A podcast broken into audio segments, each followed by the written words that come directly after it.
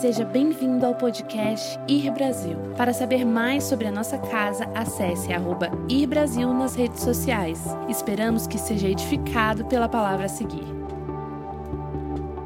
Deus me chamou para um desafio e eu senti muito forte esse desafio de Deus para o próximo ano. Então, prepara as malas que o próximo ano nós vamos juntos. Tem alguém com fé aí? Foi, Deus me esticou lá. Então, é engraçado, porque quando a gente começa a ficar quieto, né, fala assim, Deus, agora vou ficar um pouco mais quieto, vou focar em algumas coisas menores, Deus vai e te estica, né? e Deus nos chamou para crescer em fé. Sabe que o lugar onde Deus está, onde Ele habita, é no seu alto e sublime trono. Mas o lugar natural de Deus agir na terra é um lugar de fé. Todas as vezes que Deus vai fazer algo nessa terra, Deus vai convocar homens para se mover em fé. Foi assim com Abraão, foi assim com Moisés, foi assim com Davi e sempre será dessa maneira. O campo que Deus age é o campo da fé. Então, se a tua vida não está vivendo em fé, significa que você não está vivendo naquele lugar de promessa de Deus.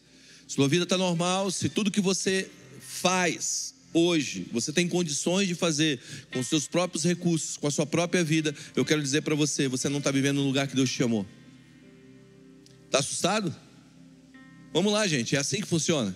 Deus sempre chama, nos chama para viver em um lugar que as nossas possibilidades, a nossa capacidade, a nossa o nosso poder de realizar não é capaz de realizar o chamado. Quantos aqui querem viver no chamado do Senhor? Vamos lá, todos. Se você quer viver no chamado do Senhor, me ajuda a pregar essa noite, ok? Se você quer viver no chamado do Senhor, se prepare, porque Deus vai te colocar num lugar que se chama lugar da fé, lugar da dependência, no lugar que você não consegue fazer tudo que você foi chamado para fazer com a tua própria força, com a tua própria capacidade, com teus próprios, com os seus próprios recursos. E eu acredito que é nesse lugar, nesse lugar de fé, aonde há uma expansão de conhecimento de Deus.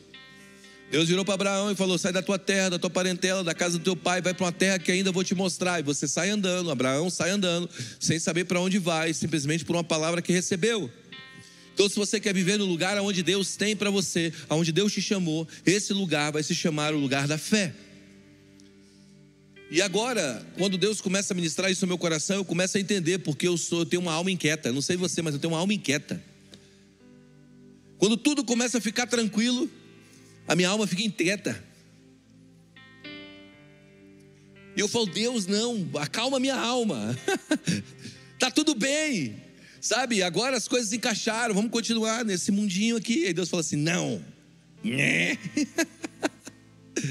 E eu creio que Deus vai, te, vai colocar dentro de você uma alma inquieta. Tá todo mundo tá dizendo, está amarrado, está amarrado. Eu quero ficar num lugar tranquilo, está amarrado. não, não, não, não. Deus te fez para as grandes obras. Deus te chamou para os grandes projetos. Deus te chamou para obras maiores, porque olhos não viram, nem ouvidos ouviram, nem jamais penetrou no coração humano aquilo que Deus tem preparado para aqueles que o amam. Então, se você está no lugar hoje que você consegue realizar tudo que você pode realizar com os seus próprios recursos, com a sua própria vida, você não está no lugar de Deus. Deus está te chamando para um lugar maior. Alarga o espaço da tua tenda, firma bem as tuas estacas, porque transbordarás para a esquerda e para a direita. Assim será a nossa história, de glória em glória, de fé em fé. Deus nos chamou para uma fé, uma fé crescente. Deus nos chamou para viver em um lugar que é um lugar de um milagre crescente. Não apenas para viver em um lugar onde conseguimos realizar tudo o que podemos. Você sabe que existe um propósito maior naquilo que Deus nos entrega. Olha o que diz a palavra de Deus em Efésios capítulo 4, versículo 15. Ainda não é o texto base, mas eu quero que você entenda. Mas seguindo a verdade em amor, cresçamos em tudo naquele que é a cabeça, Cristo, de quem todo o corpo, bem ajustado e consolidado pelo auxílio de toda junta, segundo a justa cooperação de cada parte, efetua o seu próprio aumento para a edificação de si mesmo em amor. Olha o que o texto está dizendo, olha o que Paulo está dizendo. Cresçamos em tudo naquele que é o cabeça. Então Deus não quer que você pare de crescer. Na verdade, a ordem de Deus para o homem é que a gente cresça. Sabe que a lei natural da vida é quando você para de crescer, você começa a envelhecer. para morrer. Alguns, quando param de crescer, começam a engordar para morrer.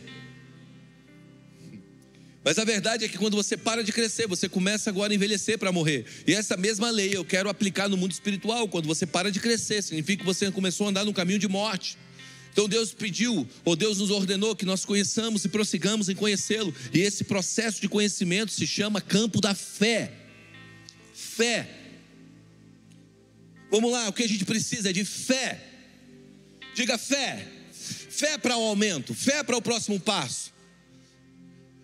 Acorda amanhã, não, não, não, não, não com raiva das coisas, da conta não está fechando na tua vida. Acorda amanhã dizendo: Obrigado, Deus, por me colocar nesse lugar onde a minha fé está sendo esticada para um aumento.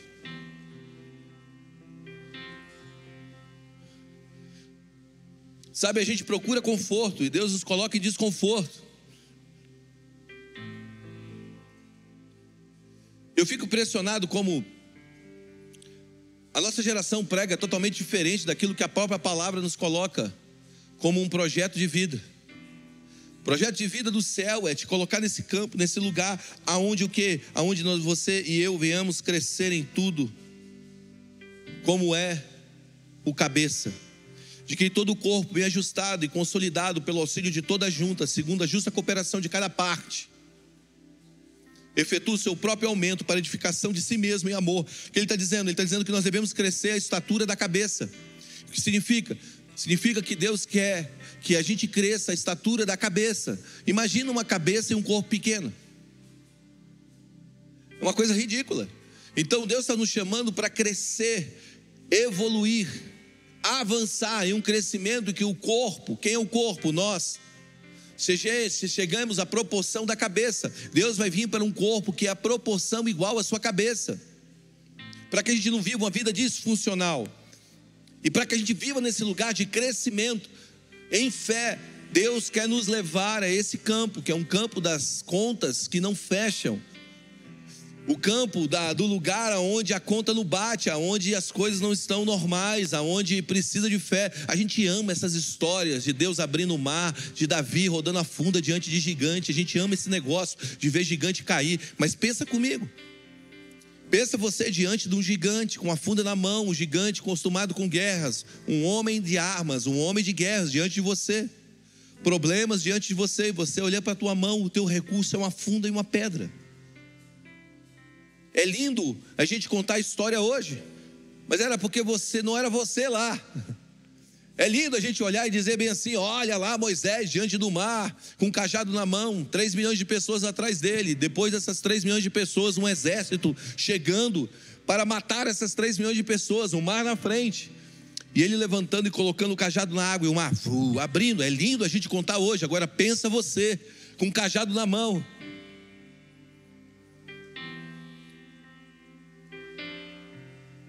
Vamos lá, pensa você no ringue com o Mike Tyson do outro lado.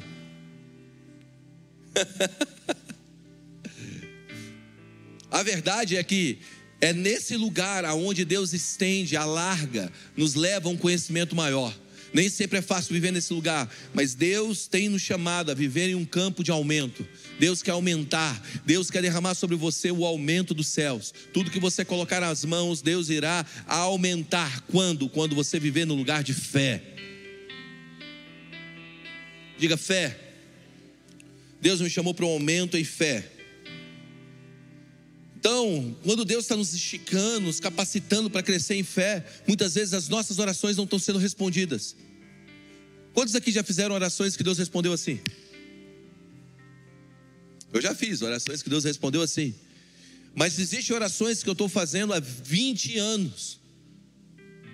20 anos, gente, 20 anos que eu estou fazendo a mesma oração. E até hoje não foi, não foi respondido. 20 anos que eu tenho lutado nas mesmas orações. 20 anos que eu tenho pedido as mesmas coisas. E até hoje eu não cheguei nesse lugar. E eu tenho entendido que orações respondidas imediatamente dão fé. Mas orações que não são respondidas imediatamente geram um caráter de fé. Deus não quer te dar apenas um momento de fé, Deus quer te dar um caráter de fé, para que você ande num aumento constante. Quando você não entender as mãos, quando você não ver as mãos de Deus, confie no coração de Deus. Quando você não perceber as mãos de Deus fazendo algo por você, confie na bondade dele. Porque Deus não muda. Amém? Então Deus quer nos levar a um aumento. E eu quero ler uma história sobre esse aumento, sobre um milagre que não era apenas um milagre para um tempo, mas era um ensinamento. Nós devemos entender que nós somos chamados para crescer no milagre. Abra comigo em Mateus, ou melhor, em João capítulo 5. Nós vamos ler uma história de João capítulo 5. E eu quero que a gente mergulhe nessa história hoje. Estão prontos? João capítulo 5. Por favor, me ajude a pregar, amém? Estão muito quietinhos hoje. Amém. Tá bom, vou tacar fogo nesse lugar. Olha que eu cheguei cheio de sinais, hein? Flechas de fogo. Místico. João capítulo 5. Nós fomos nesse lugar e eu não consegui terminar essa mensagem lá. Lá em Israel, semana passada. Ou essa semana? Semana passada. Hoje é domingo, semana passada. Diz assim, João capítulo 5. Passando essas coisas, versículo 1: Havia uma festa dos judeus e Jesus subia para Jerusalém. Ora, existia ali junto à porta das ovelhas um tanque, um tanque em hebraico chamado Betesda, o qual tinha cinco pavilhões. Nesse jazia uma multidão de enfermos, cegos, coxos, paralíticos, esperando que se movesse as águas para cair nelas, porque um anjo descia em certo tempo, agitando as águas, e o primeiro que entrava no tanque, uma vez agitada a água, sarava de qualquer doença que tivesse. Versículo 5: Estava ali um homem enfermo, havia 38 anos. Jesus, vendo-o deitado e sabendo que estava assim há muito tempo, perguntou: Queres ser curado? Olha que pergunta, gente. Parece uma pergunta boba, para não dizer outra palavra. O cara está 38 anos caído, num, caindo daquele lugar, 38 anos sem andar, e Jesus pergunta: Queres ser curado? Eu quero te fazer uma pergunta hoje: Você quer ser curado? De verdade, você quer ser curado?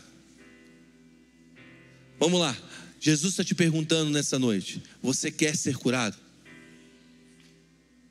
Essa é a pergunta que Jesus fez. Versículo 7: Respondeu o enfermo: Senhor, não tenho ninguém que me ponha no tanque. Quando a água é agitada, pois quando eu vou, desce outro, outro antes de mim.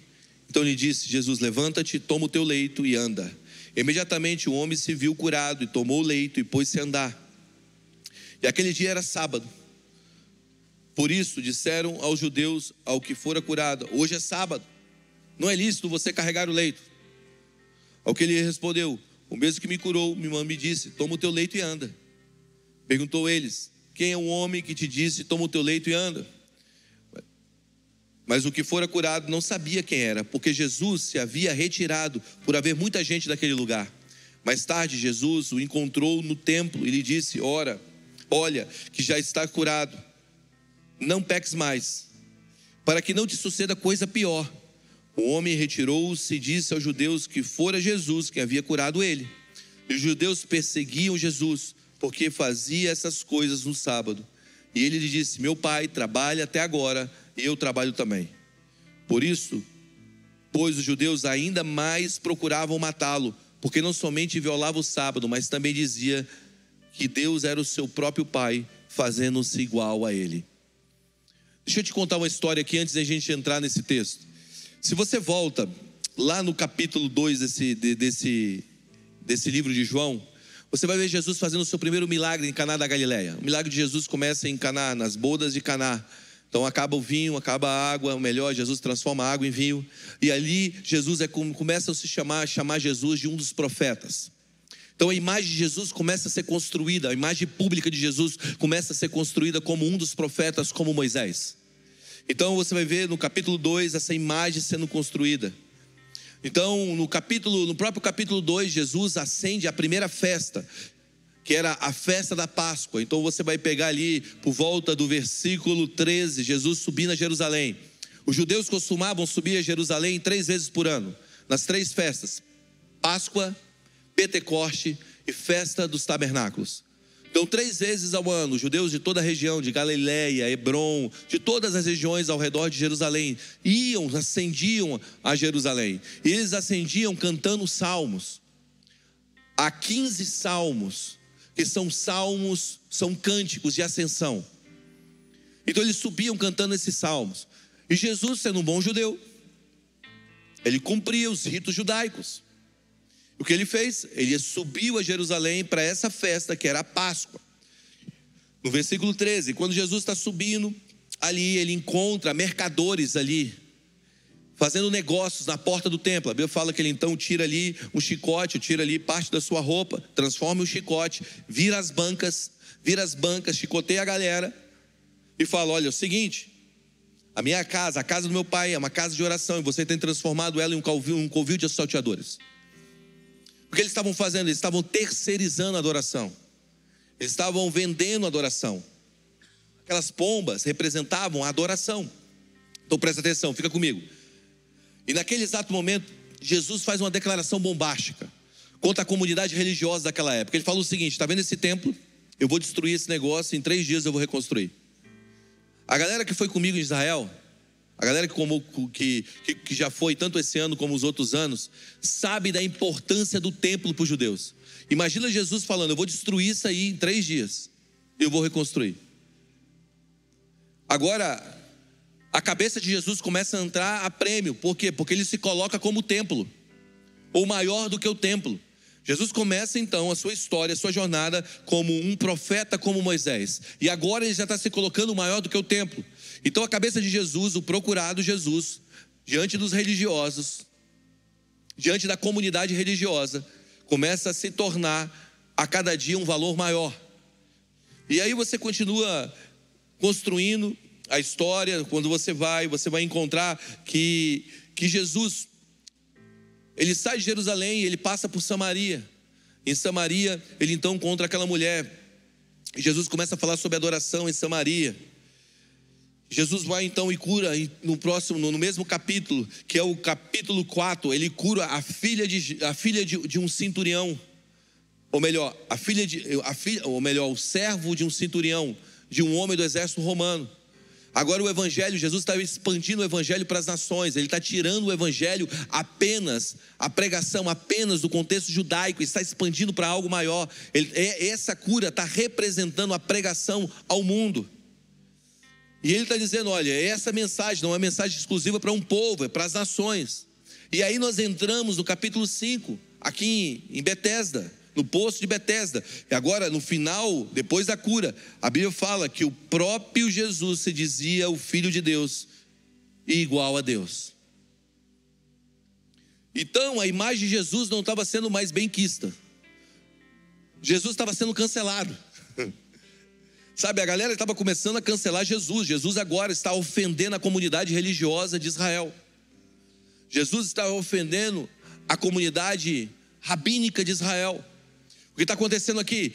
A imagem do homem Jesus, daquele homem que começou pregando nas sinagogas, ali por volta da Galileia, em que todos se admiravam, agora está sendo extremamente criticada.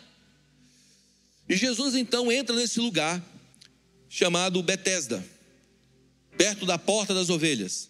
Agora, deixa eu te explicar um pouco o que significava esse lugar, como era esse lugar. Esse lugar tem muitas coisas interessantes. Eu tenho uma foto daí desse lugar, tanto da época antiga como da época de hoje. O lado esquerdo, direito seu aí é como está hoje. O lado esquerdo é como era mais ou menos na época de Jesus. Em 1888, um grupo de arqueólogos estavam trabalhando e fazendo reparos no que é hoje a igreja de Santana, que é uma igreja que está na frente desse pórtico aí, desse lugar, desses poços. Essa igreja de Santana dizem que ela tem a melhor acústica do mundo. E esse lugar é o noroeste de Jerusalém. E ali foi descoberta uma represa. Né? E expedições, e, essa, e essas expedições começaram então a aprofundar nessas represas. Eu não sei se você sabe, mas Jerusalém foi destruída três vezes completamente, 19 vezes parcialmente. Então, quanto mais se escava, mais se descobre cidade abaixo de cidade construção em cima de construção. Então, quando eles mergulharam ali nessa, nessa escavação, eles encontraram esses escombros que eram da época do, dos imperadores da época de Cristo. Esses escavadores descobriram uma parede, um desenho de um anjo no ato de agitar as águas.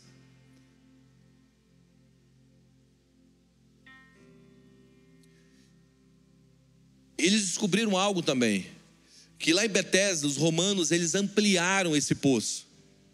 Eles acrescentaram cisternas, bancos nas salas cobertas e possível lugares de sacrifício. Então presta atenção.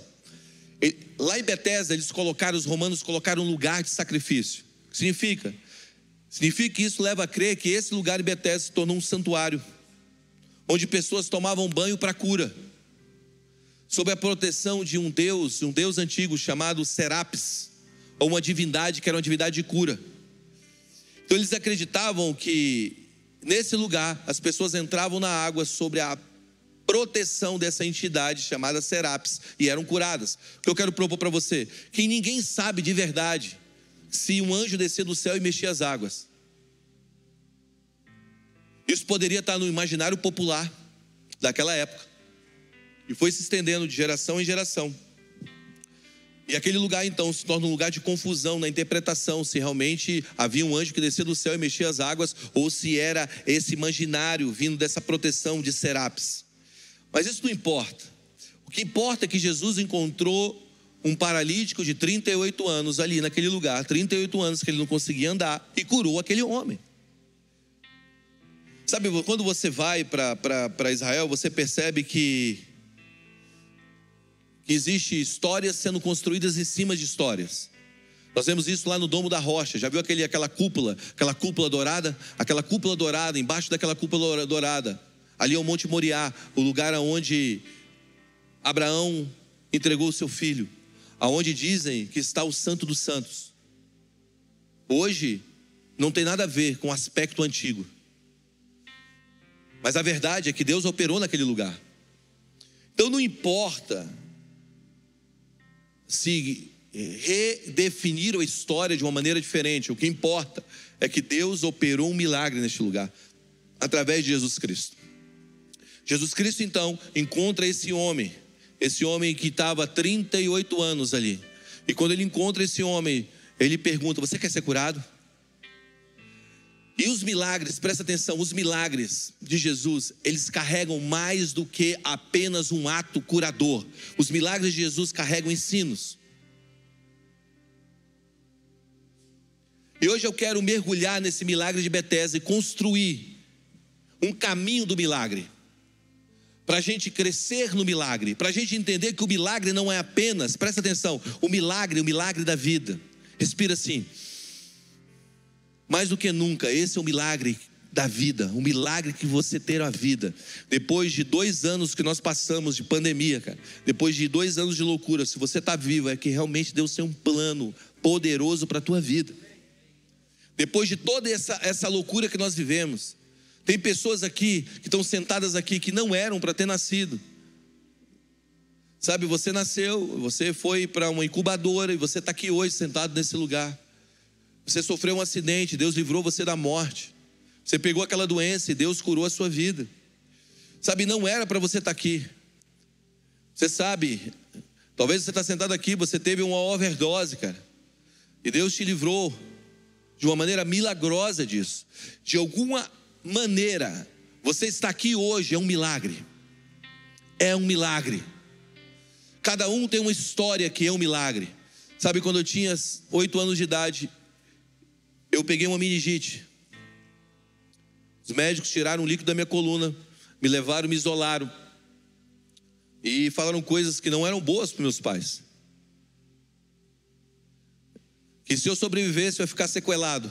Eu não sei, alguns acham que eu fiquei. Mas não era aquele tipo de sequela. Mas a verdade é que o Senhor entrou naquele quarto e me curou. E na primeira reunião, depois daquele dia que Jesus me curou, eu tive uma visão, minha primeira visão com o Senhor, uma visão clara, como eu estou vendo vocês, aberta. De um Deus que me tirava de um poço profundo. Eu caía num poço e aquela mão gigante me tirava daquele lugar. De alguma maneira o Senhor, o Senhor me resgatou naquele dia. Ainda quando criança, cada um de nós tem uma história aqui de Deus parando e trazendo o milagre da vida, mas presta atenção, o milagre não é o fim da história, é o início da jornada. Por isso eu quero dissecar o milagre de Betesda, porque o milagre de Betesda nos coloca em uma jornada. Estão prontos? Primeira coisa que eu quero te ensinar sobre o milagre de Betesda é que você precisa decidir se é a palavra ou a dor que vai te guiar. Presta atenção, o que vai guiar a tua vida, a palavra ou a dor? Muitas histórias estão sendo desenvolvidas em cima da dor e não da palavra. Jesus perguntou: Eu quero, você quer ser curado? Não, presta atenção, eu tenho 38 anos que eu estou aqui. Jesus está perguntando: Você quer ser curado? Não, não, mas presta atenção, Deus. Tem 38 anos que eu estou tentando fazer isso. A pergunta não é o que você está tentando. A pergunta não é o teu esforço. A pergunta é: Você quer ser curado? Sabe, tem muita gente aqui que está 38 anos. Talvez não seja 38 anos contado no cronos natural mas seja 5, seja 3, 38 anos que você está tentando amar, 38 anos que você está tentando mudar, 38 anos que você está tentando ser livre, 38 anos que você está tentando andar, 38 anos que você está tentando perdoar, 38 anos que você está tentando vencer na vida e você não consegue. Mas a pergunta dessa noite é: você quer ser curado? Porque não tem a ver com as tuas mãos, não tem a ver com as tuas obras, tem a ver com aquele que foi até você, está chegando até você, indo até você, não tem a ver com você rastejar ao lugar, tem tem a ver com Deus vindo até você. Perceba algo: Deus não está pedindo para você se esforçar, Deus está pedindo para você confiar. Vamos lá, deixa eu repetir. Deus não está pedindo para você se esforçar, Deus está pedindo para você confiar. Hoje não é um dia de esforço, hoje é um dia de confiança. A sua decisão precisa vir de uma confiança na palavra e não do tentar pelas suas forças, para que você não decida a sua vida pela dor, mas pela palavra. Jesus não é um poço, Jesus é uma fonte de água viva. Jesus não é um lugar que você vai até Ele. Jesus é aquele que desceu do céu e veio até nós. Você não vai até Ele, é Ele que vem até você. Você nunca encontrou Deus, sempre foi Deus que te encontrou. Escuta o que eu vou te dizer: Deus está vindo até você e dizendo e perguntando: Você quer ser curado? Ei, tem alguém vivo aí? Você quer ser curado? Não é mais a tua força, não é mais o teu desempenho, não é mais a tua capacidade, vamos lá, não é mais aquilo que você é habilidoso para fazer, não, não, não, não, não. Ele não está olhando para a tua habilidade, ele está olhando para a tua confiança.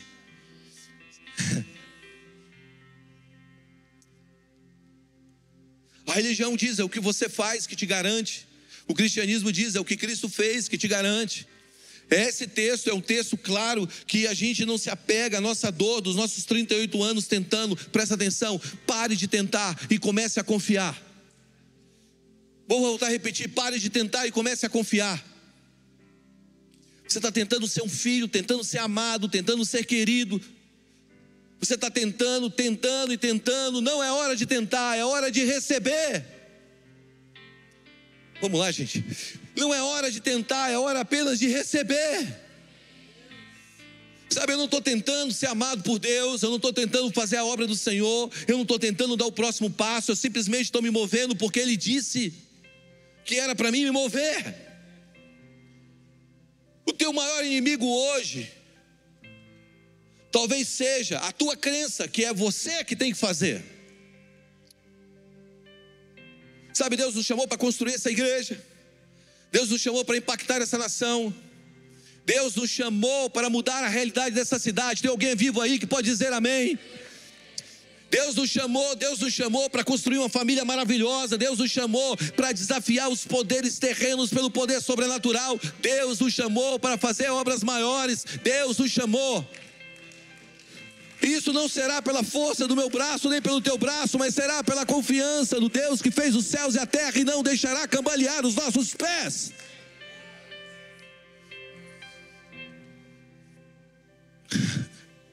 Muitas vezes a gente está tentando produzir avivamento, produzir vida com Deus. A gente não produz vida com Deus, a gente se entrega à vida de Deus. Eu não estou indo para um poço, estou sentindo um rio vindo na minha direção. Vamos lá, você já viu uma onda, uma onda grande chegando perto de você? Tenta enfrentá-la. Tenta enfrentá-la. Ela vai te jogar no chão. Você vai tomar um baita de um caixote, será levado até a praia. e com sorte você vai chegar com roupa.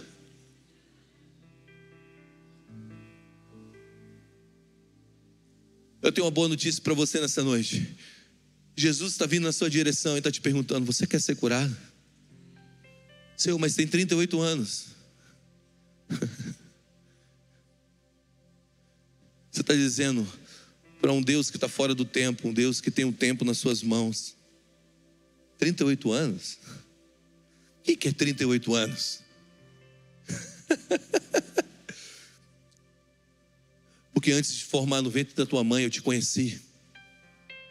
E eu já te destinei e predestinei como um profeta às nações. Porque antes de você pensar nas coisas do amanhã, eu já conheço. Porque a palavra nem te chegou à boca, eu já sei qual é. Vamos lá, vamos lá, o teu Deus não está preso nos seus 38 anos de tentativa. O teu Deus não está preso nos teus 38 anos de dor. O teu Deus não está preso aos seus 38 anos que você não sabe andar. O teu Deus não está preso aos seus 38 anos que você está vivendo com o teu coração amargurado. Ele está dizendo: você quer ser curado. Você quer? Vamos lá, você quer? Você quer hoje encontrar o rio de água viva que a mulher samaritana encontrou? Você quer encontrar esses rios e rios de águas vivas? Você quer encontrar o toque, a virtude que sai dele depois de 12 anos sangrando.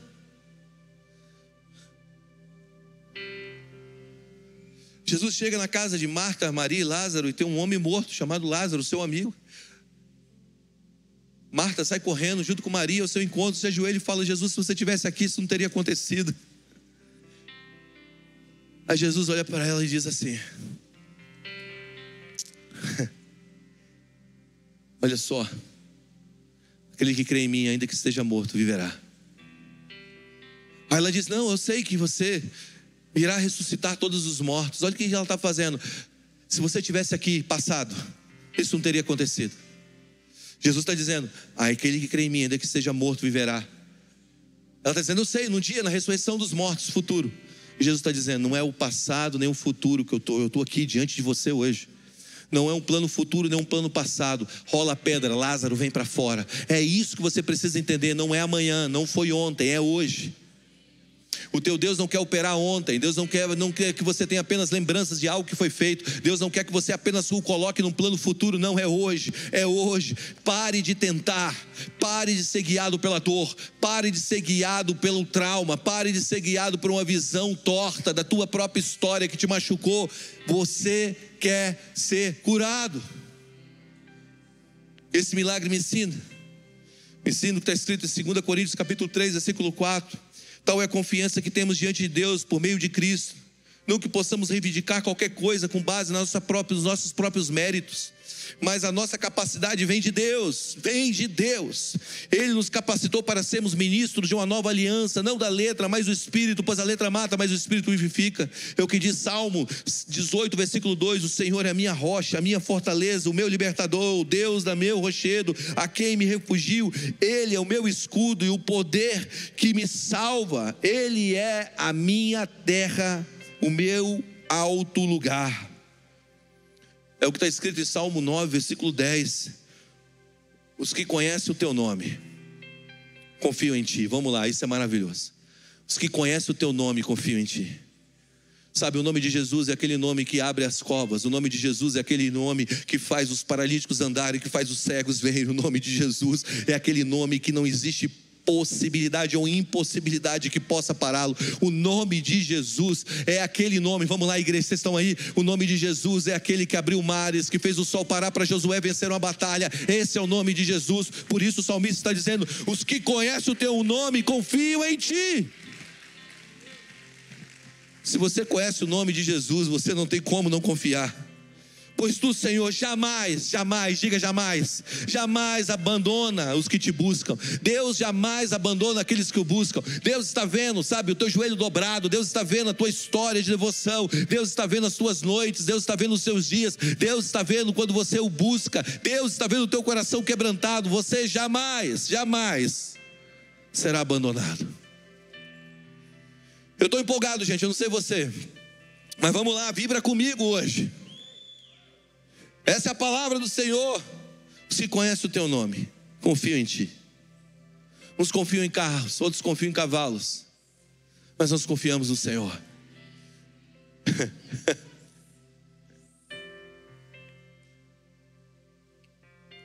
É Jesus que está falando? Tudo é possível. Eu não sei que você tem servido, se você tem servido os seus medos, servido a tua dor, servindo a sua história de 38 anos. A pergunta é simples: você quer ser curado? Você não precisa relatar toda a tua história, fazer um jornal dizendo: olha, é o seguinte, todos os anos desce um anjo, mexe nas águas. Você está dizendo para ele, ei, a minha história é essa. Ele está dizendo, pouco importa a sua história até me encontrar, porque as coisas velhas ficaram para trás depois que você me encontra e tudo, tudo se faz novo. Sabe o que eu amo esse negócio, esse homem chamado Jesus? Porque ele é capaz de pegar as coisas que não são e transformar em algo glorioso.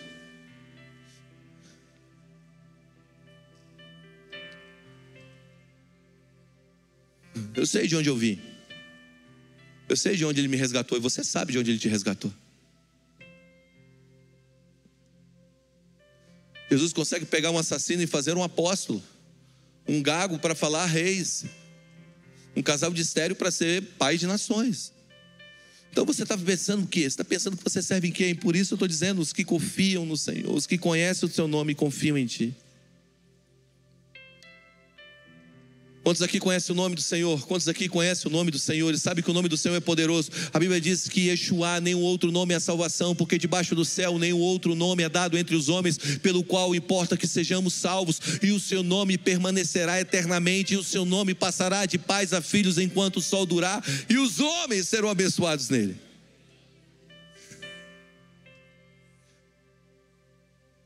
A Bíblia fala que Deus o exaltou, dando a ele um nome que está acima de todo nome que se nomeia.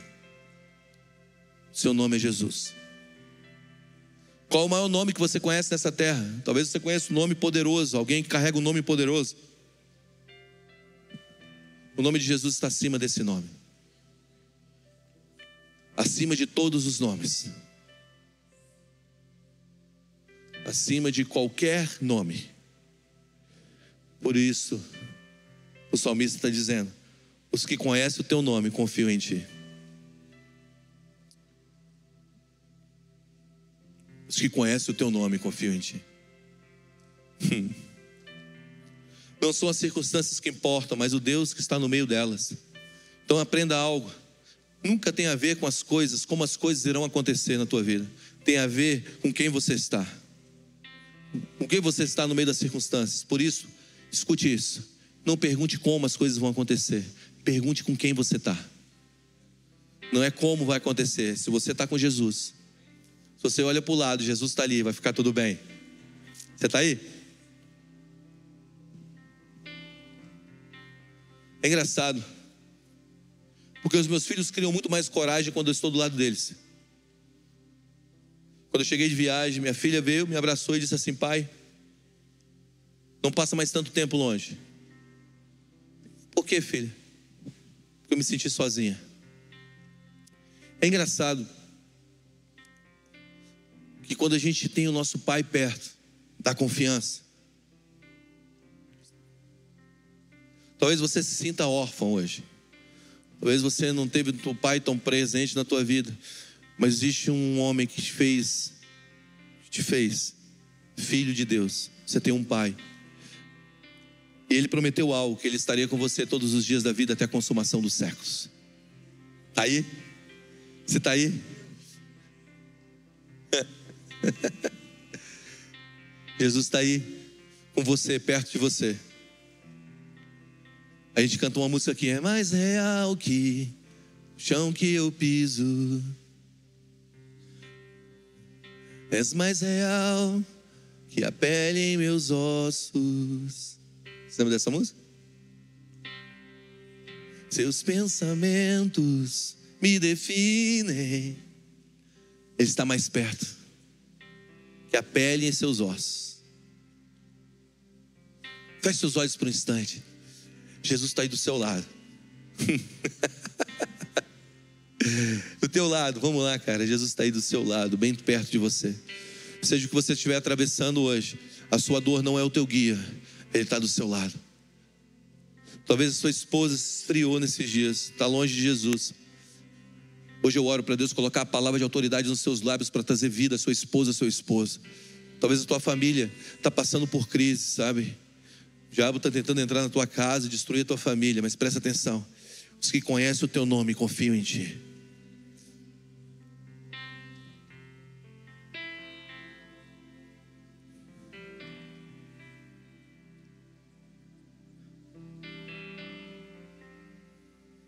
Isso. Não tenha medo. Jesus está aí com você. Amém? Amém? Amém? Amém? Amém? Vamos dar um aplauso a Jesus. Amém? Segunda coisa que eu quero que você entenda sobre o milagre de Betesda que todo milagre tem uma mensagem. Diga, todo milagre tem uma mensagem. Muitos dos milagres de Jesus são chamados de sinais, não de milagres. Os milagres são chamados de sinais. Em João capítulo 20, versículo 31, diz o seguinte: Esses, porém, foram os registros dos sinais para que creais que Jesus é o Filho de Deus. Então o milagre tinha o objetivo de apontar que Jesus Cristo era o Filho de Deus, porque o milagre é um sinal. O Filho de Deus, para que todos que creem e venham e conheçam o seu nome. Escuta o que eu vou te dizer. O milagre não é o resultado final de um processo, mas é o início de uma jornada. É um sinal que aponta para algo.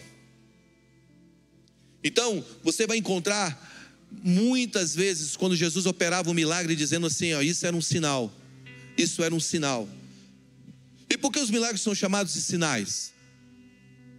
Porque eles sinalizam ou indicam uma direção a ser seguida. Escuta o que eu vou te dizer. Você já dirigiu, você já dirigiu em uma estrada, seu GPS não pegou, seu celular acabou a bateria, ou seja lá o que for, você está dirigindo em uma, em uma cidade, em outra nação, seja lá seja uma outra nação ou dentro do Brasil, e você está dirigindo uma estrada que você nunca dirigiu. E aí, você precisa chegar no lugar. Mas para você chegar naquele lugar, você precisa de uma direção. Você precisa seguir o que? As placas. As placas vão indicando como você chegar nesse lugar. Milagres são como placas que apontam para algo maior. Milagres são placas que apontam para um Deus bom, para revelar uma natureza de um Deus bom. São placas que apontam para uma direção que nós devemos seguir. Exemplo, quando Jesus transforma a água em vinho lá em Caná da Galileia, em João capítulo 2, quando ele pega a água e transforma em vinho, a Bíblia fala que ele mandou encher talhas de água, talhas. O que eram aquelas talhas? Aquelas talhas, elas representavam, eram vasilhas de purificação. Então os judeus, antes de entrar diante de Deus, ou antes de entregar uma oferta, eles se lavavam naquelas águas. Então aquelas águas representavam a purificação. Olha para mim. Aquelas lá, aquelas talhas representavam o que? A purificação. Quando Jesus transforma a água em vinho, aquele vinho representa diretamente o seu sangue. Então o que ele está dizendo? Era um sinal que ele estava dizendo: não é mais um rito religioso que vai purificar você dos seus pecados, é o sangue do Filho de Deus. Então, aquele, aquele milagre era um sinal de uma representação daquilo que viria. O que eu quero propor para você? Que muitas vezes nós estamos tentando ser purificados pelos nossos próprios ritos religiosos. Escuta, escuta bem, cara, eu não quero ofender ninguém, mas não é o teu jejum, não são as suas preces e orações que irão te purificar, é o sangue do Cordeiro de Deus, porque o próprio João disse o seguinte: Eis aí o Cordeiro de Deus que tira o pecado do mundo. Então não é o que eu faço, é que Cristo fez. Você está comigo? Então, quando Jesus está fazendo aquele milagre, ele está apontando para um sinal, dizendo: não é mais o teu rito religioso,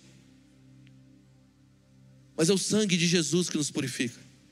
Quando Jesus está curando o filho do oficial, em João capítulo 4, que nós lemos, ou João capítulo 3, significa que ele não é o salvador dos judeus, mas que ele é o salvador do mundo.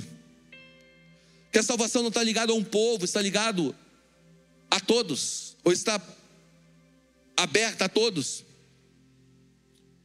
Quando você vai para Marcos capítulo 6, versículo 52, você vai ver esse texto, porque não haviam compreendido o milagre dos pães. Jesus tinha acabado de fazer um milagre, pegado cinco pães e dois peixes, alimentado cinco mil pessoas, sem contar mulheres e crianças. E a Bíblia fala no versículo 52 que eles não entenderam, não compreenderam o milagre dos pães. Antes o seu coração estava endurecido. Porque quando você vive no milagre, você não compreende o processo do milagre, o que significa? Significa que você vive pelo momento e não pelo processo.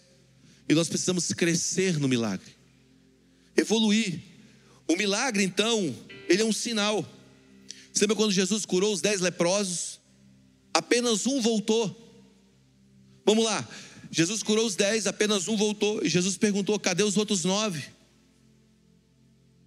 Porque muitas vezes nós estamos atrás do milagre e não queremos entender que o milagre é um sinal muito maior para uma comunhão. Escuta o que eu vou te dizer. A maior beleza do Evangelho é a capacidade de ter um relacionamento com o Senhor.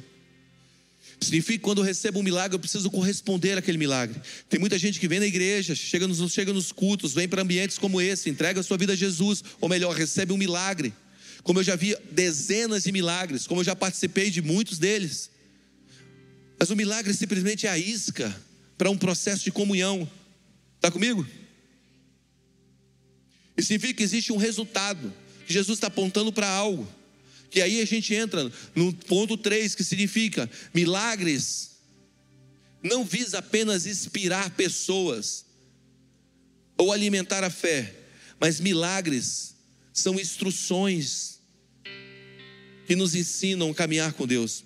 Então, quando Jesus encontra aquele homem no tanque de Betesda, e Jesus faz aquele homem andar e sai, a Bíblia fala no versículo 14 que Jesus depois o encontra novamente. E quando Jesus o encontra novamente, Jesus diz assim para ele: Vai, não peques mais, para que não aconteça algo pior com você. Olha o que ele está dizendo. Vai, não peques mais, para que não aconteça algo pior com você. Mais forte do que um milagre físico, é um milagre espiritual. Você sabe que a sua maior necessidade hoje não é necessidade por um emprego. A tua maior necessidade hoje não é necessidade por uma cura física. A tua maior necessidade hoje é pelo teu vazio espiritual. Eu sempre digo aqui: se o mundo precisasse de um educador, Deus tinha mandado um professor ou um rabi.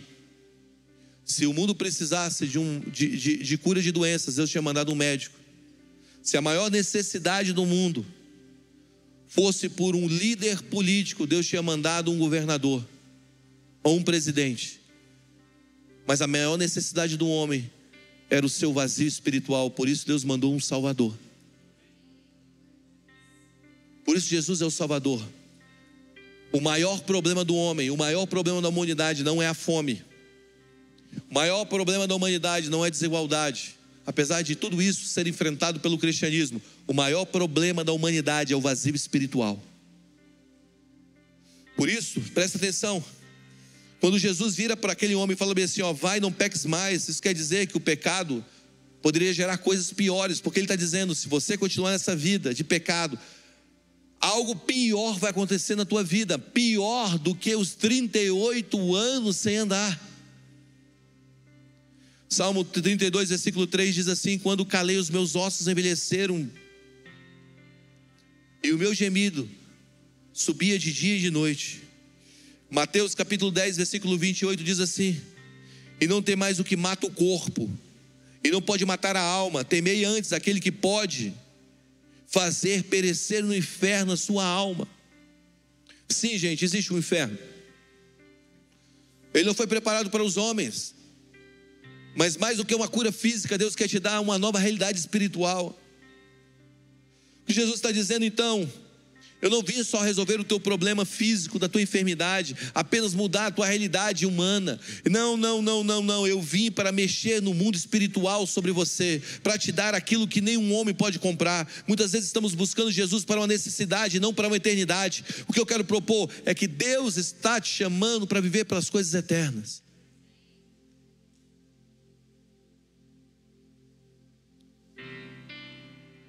Existe algo muito mais real do que você está vendo com seus olhos. Deus está te chamando para você viver pelas coisas eternas. Está aí. Por isso, mais do que um toque de Deus essa noite, Deus quer salvar a tua alma para sempre. Betesda é um sinal que nós precisamos de uma nova realidade espiritual. Você chega aqui hoje, você agradece a Deus por Deus ter aberto uma porta pela tua vida. Você agradece a Deus por Deus ter feito algo maravilhoso na tua história. Mas você precisa entender Você tem um espírito. É aquela história que eu sempre falo. Esse púlpito aqui é concreto ou abstrato? Concreto. Esse celular é concreto ou abstrato? Concreto. E seu espírito, ele é concreto ou abstrato? A maioria diz abstrato. Mas esse púlpito, ele dura até a próxima queda. Esse celular até a Apple lançar um novo.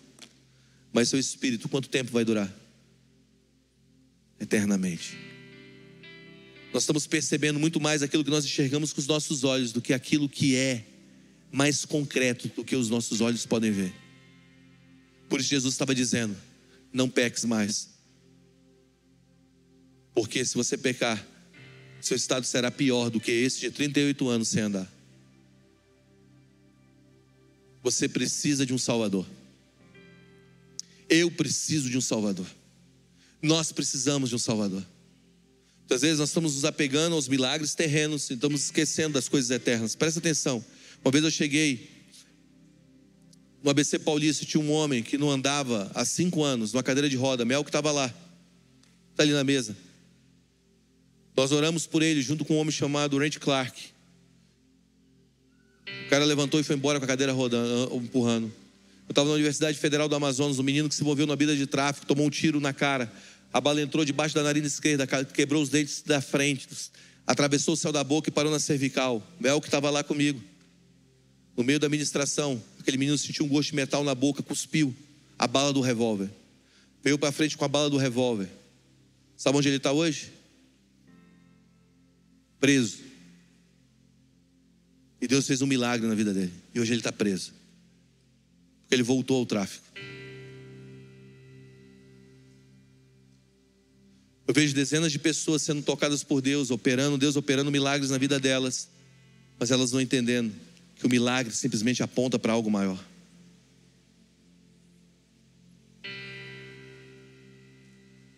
Mais do que Deus te der nessa noite, dá nessa noite, mais do que Deus fizer na tua vida nessa noite, Deus quer que você levante na segunda com a certeza que existe um mundo espiritual e que você foi salvo salvo da perdição eterna.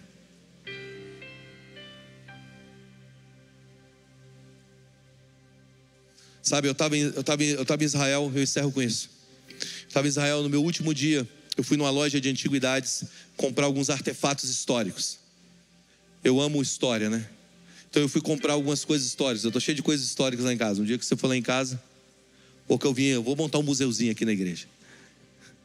E aí eu tô, eu tô lá, eu entrei naquela loja, indicação de um cara, e eu cheguei na loja, o nome do cara é Zacarias. Chamou ele, chamou ele de Zac. E eu não conhecia. E a Mara se perdeu, eu fiquei, Mara, vem para cá para você me ajudar. Já tinha gastado todo o meu inglês.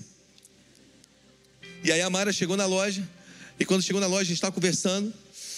E, e o Zac é um árabe, e ele está conversando comigo. E de repente a gente gerou uma conexão. Sabe aquele negócio, aqueles encontros do céu, aquelas coisas que acontecem quando Deus faz?